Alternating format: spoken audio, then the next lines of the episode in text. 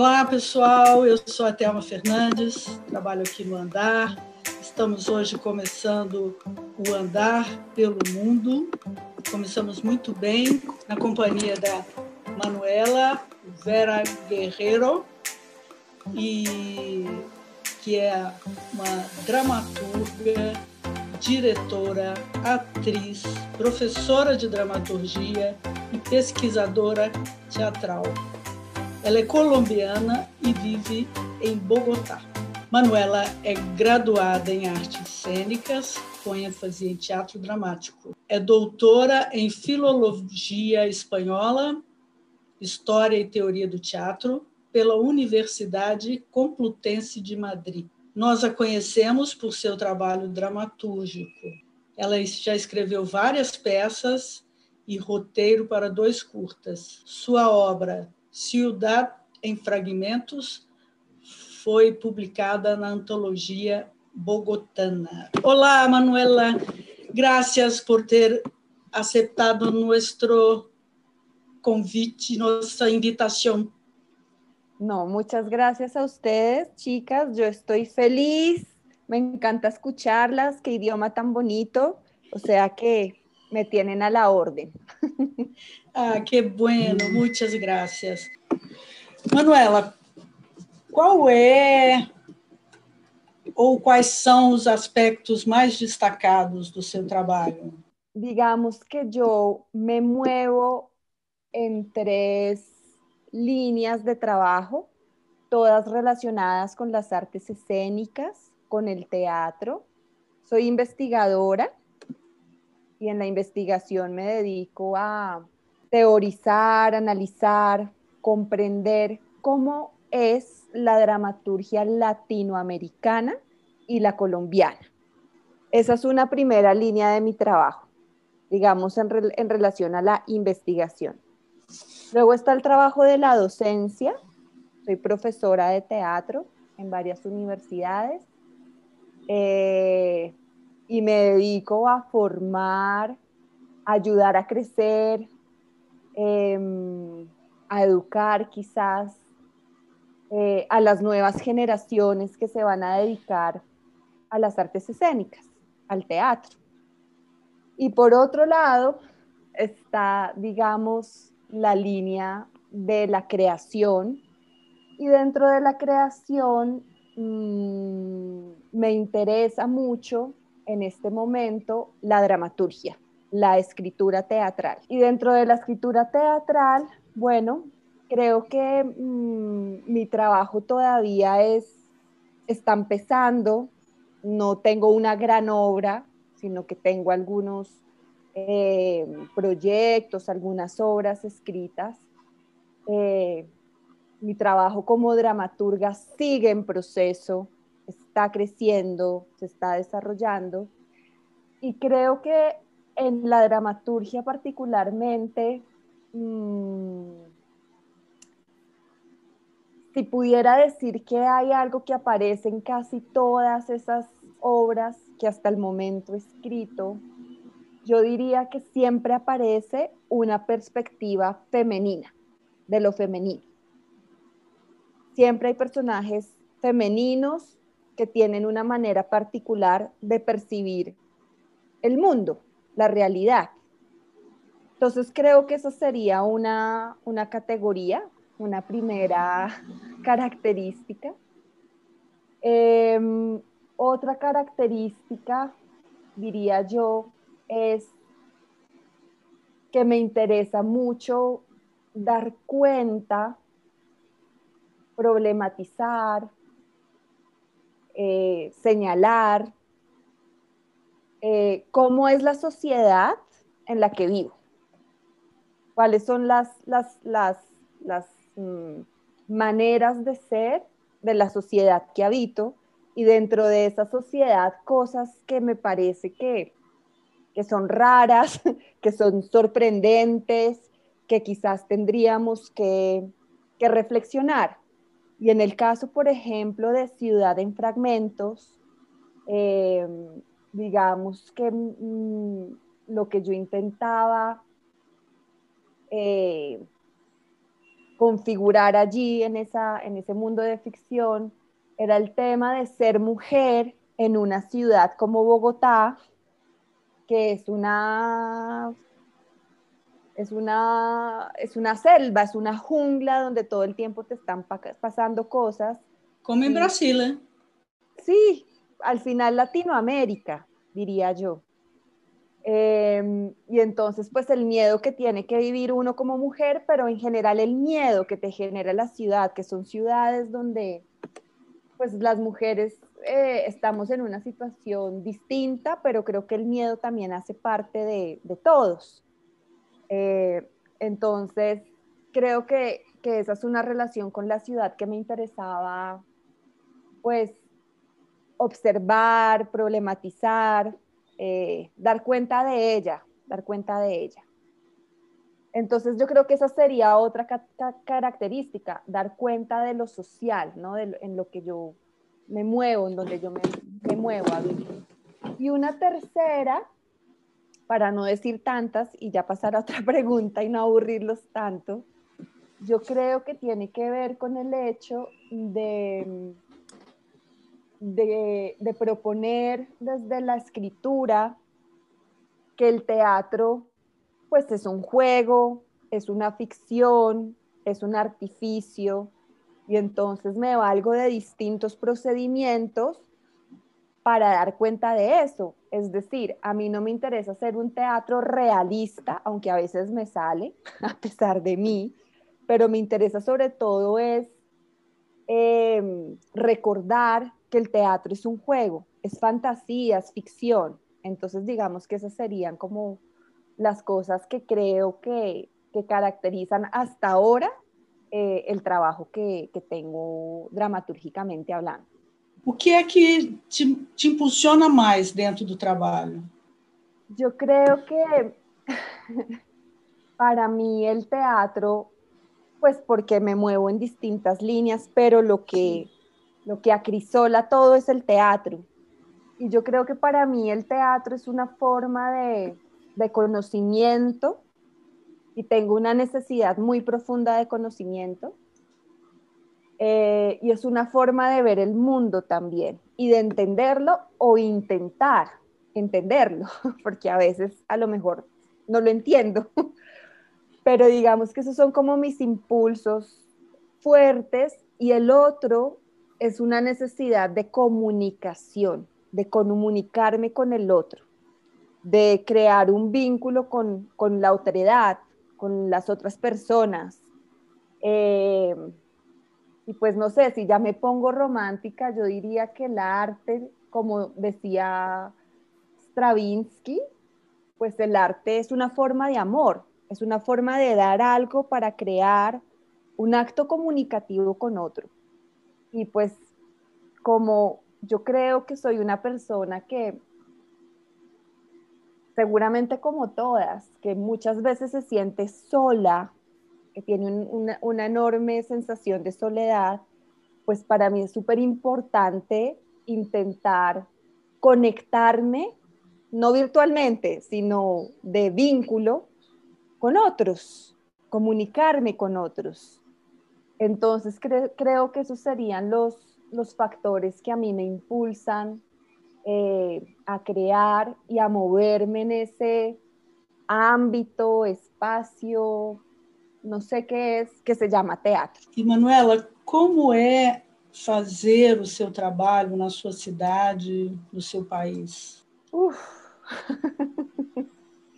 bueno, eh, digamos que es muy duro porque, porque la cultura no es una prioridad para, el Estado eh, ni para el gobierno. Entonces es muy duro porque eh, es muy difícil conseguir apoyo para sacar tus, producciones eh, lo mejor posible. Sin embargo, creo que el colombiano, el latinoamericano en general, tiene algo que me parece que es muy bello y es que tiene una gran necesidad de crear a pesar de. hay como una energía muy vital, unas ganas de vivir, de, bueno, si no hay plata, igual lo resolvemos, improvisamos cómo.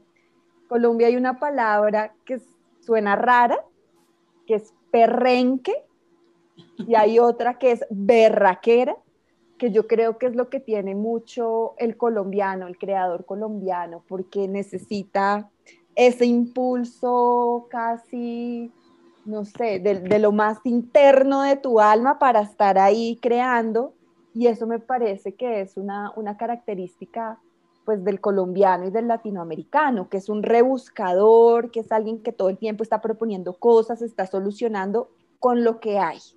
Yo no quisiera que hubieran más, más garantías, más oportunidades, más dignidad, pero como sabemos que no la tenemos, pues lo que hay es un entusiasmo, una pasión, unas ganas, y eso me parece que es muy característico pues de Colombia y yo me imagino que de Latinoamérica también. Aquí todo el tiempo la gente está proponiendo, rebuscando, y eso es muy inspirador también porque tú los ves a ellos creando y tú dices, no, pues yo también, y se contagia, y eso es muy bonito, eso es, eso es chévere, diría yo. Quais são as políticas públicas da, da, da sua cidade, do seu país? Digamos que el, el gobierno tiene unos programas eh, que maneja a través del Ministerio de Cultura y departamentalmente, o sea, una cosa son las cosas para el país y otra cosa son las cosas para las regiones, para los, sí, para las regiones. Sí. Entonces, a grandes rasgos, hay unas mm, becas, ellos hacen un concurso donde te dan una plata para que tú hagas tu obra o para que la escribas o para que la produzcas o para que se vaya de gira en el ámbito nacional. Y departamentalmente o regionalmente, cada alcaldía también tiene eh, unos concursos, en el caso de Bogotá es IDARTES, eh, el que realiza esos concursos, y es lo mismo, solo que no es nacional, sino regional. Y no hay más, no hay nada más. Y entonces es muy poco para la cantidad de gente que hay en un país y en una región. Realmente son unos estímulos muy pequeños porque hay mucha, mucho creador. Entonces, ese es el único apoyo que hay por parte del gobierno y del Estado. Y si tú no te ganas la beca, si tú no ganas ese concurso, pues no tienes recursos para eh, hacer tu producción. Te toca buscarla por otros lados.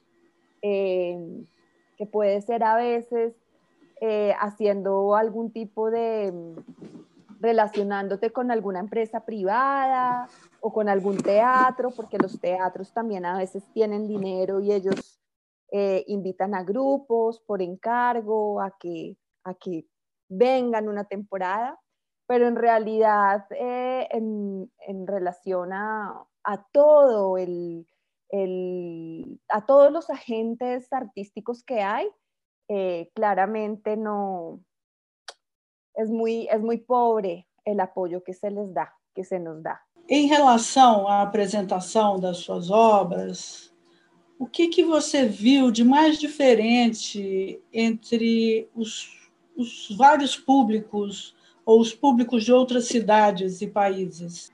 Creo que uma diferença substancial porque yo viví en Madrid siete años, en Madrid, España. Creo que una diferencia sustancial entre los públicos es que en Madrid hay mucho más público que en Bogotá. Siento yo que Madrid tiene mucho más movimiento teatral em, en relación a Bogotá. Eh, pues yo me acuerdo que yo iba a teatro, yo veía viejitos muchos viejitos, mucha gente mayor, mucho adulto, mucho joven yendo a teatro.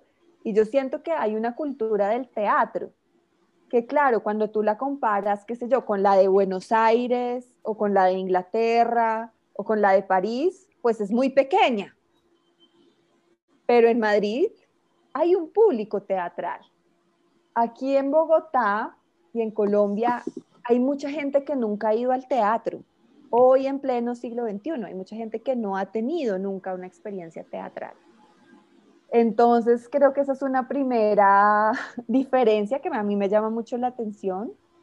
Eh, pues porque igual este país, de todas maneras, es un país muy grande, muy rico, igual que Brasil, con muchas culturas. Y claro, la mayoría de la gente pues vive otras realidades.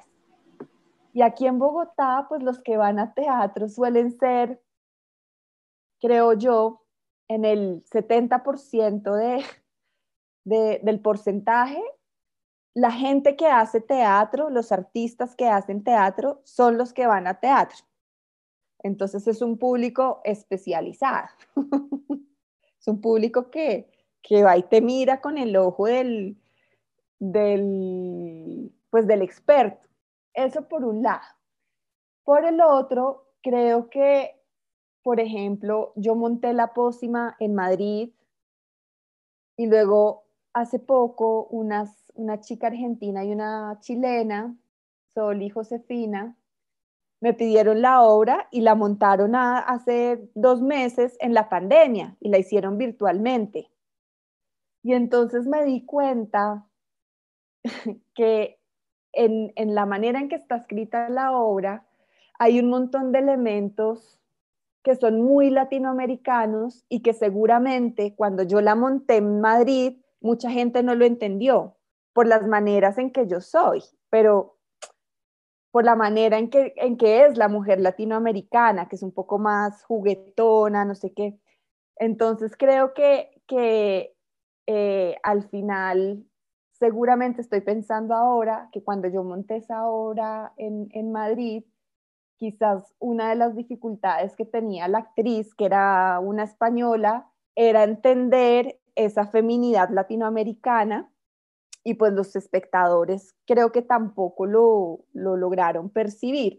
Y cuando estas dos chicas la hicieron aquí, a pesar de que ellas son latinoamericanas, la que hacía ese papel era una argentina y ella me decía que le costaba un montón la parte sensual de ese personaje, que es una mujer así súper sensual, seductora, muy como son las colombianas, yo creo, no me había dado cuenta de eso. y me decía que le costaba mucho. Y luego entendí que es porque las argentinas no son así en su sensualidad y en su... Entonces creo que ahí hay unas cosas en la recepción, en la manera en que tú te relacionas con esa obra, que indudablemente, dependiendo del contexto, de la territorialidad, pues se van a leer de maneras distintas y a veces serán obstáculos y otras veces serán ventajas pues porque finalmente, pues sí, son mujeres, somos mujeres, pero también lo que descubrí es que somos mujeres muy diversas también. Y eso es muy interesante también. Entonces creo que ahí, eh, claro, como espectadores también, dependiendo de nuestros referentes, nuestro conocimiento, pues nos relacionamos de una manera muy distinta con las obras y por ejemplo, el humor negro, la ironía, que creo que yo tengo, a veces en España no se entendía, no la entendían. Y aquí en este contexto sí la entienden, ¿sí? Porque nosotros creo que somos un poco más irónicos, más de humor negro, allá son más, no digo que no lo tengan, pero quizás lo tienen de otra manera. Aquí es más encriptado, diría yo, y quizás eso no se lee allá. Essa podría ser outra, outra variável, creio. Quais são as obras que você mais destaca no seu trabalho?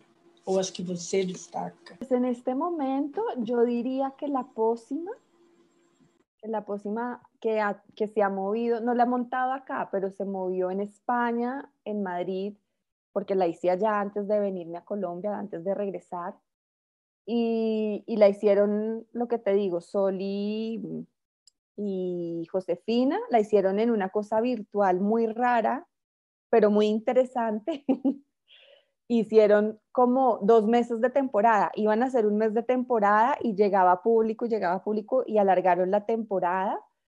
Y además nos vieron de distintos países, nos vieron de Inglaterra, de España, de Estados Unidos, de Colombia, o sea, hubo una cosa ahí en la virtualidad que permitió que llegaran un montón de espectadores de muchos lugares del mundo y creo que eso está bonito.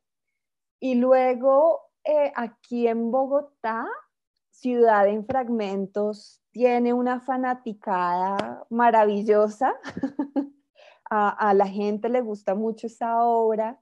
Creo que no la he montado, yo no he montado esa obra, pero yo creo que al menos he hecho unas cinco o seis lecturas dramatizadas de la obra y a la gente le gusta muchísimo, muchísimo. Y bueno, está publicada em, en el libro de la Sexta Clínica de Dramaturgia de Bogotá y ahorita está publicada también en el CELCIT en Argentina en una, mm, en una, no sé, como en una colección particular de teatro bogotano. También la, la publicaron allá. Entonces yo creo que esas dos obras en particular tienen como buena estrella las dos. Se están moviendo, se están moviendo y yo feliz de que se muevan, claramente. Con Ciudad en Fragmentos pasa una cosa muy interesante, que yo creo que ahí hubo un acierto, y es que puse de protagonista a una estatua que existe en Bogotá, que es la Rebeca, que es una estatua que está en el centro, en un lugar, pues, una zona de tolerancia, le decimos aquí en Bogotá, porque es una zona donde hay mucha inseguridad, hay prostitución, la gente casi no pasa por allí. Es un lugar muy raro para que ella esté ahí, pero es una, es una estatua que ya tiene casi un siglo y nadie sabe quién es. Y es una mujer.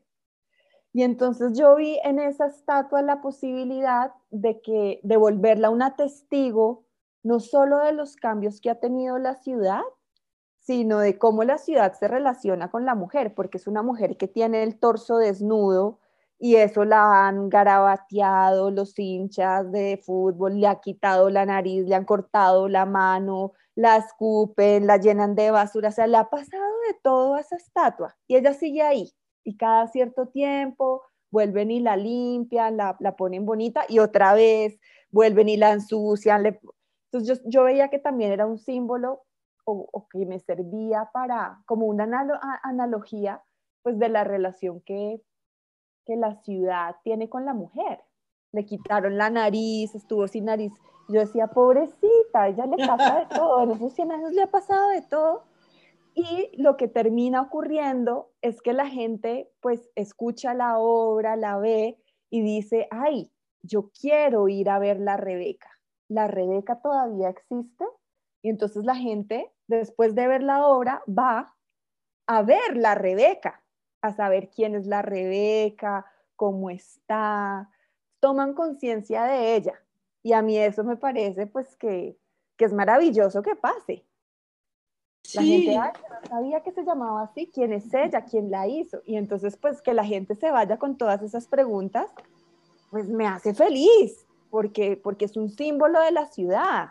Y la gente empieza a hacer memoria, a tomar conciencia, y eso me encanta. ¿Você tiene alguna relación de trabajo con Brasil?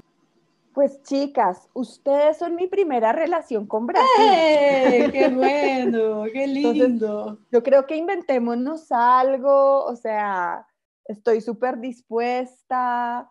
Eh, si no sale lo de Iberescena, igual inventémonos otra cosa. Yo no sé, yo quiero tener una relación con Brasil, entonces inventémonosla. Inventémoslas, con certeza, con certeza. ¿Quieres hablar algo para, para encerrar?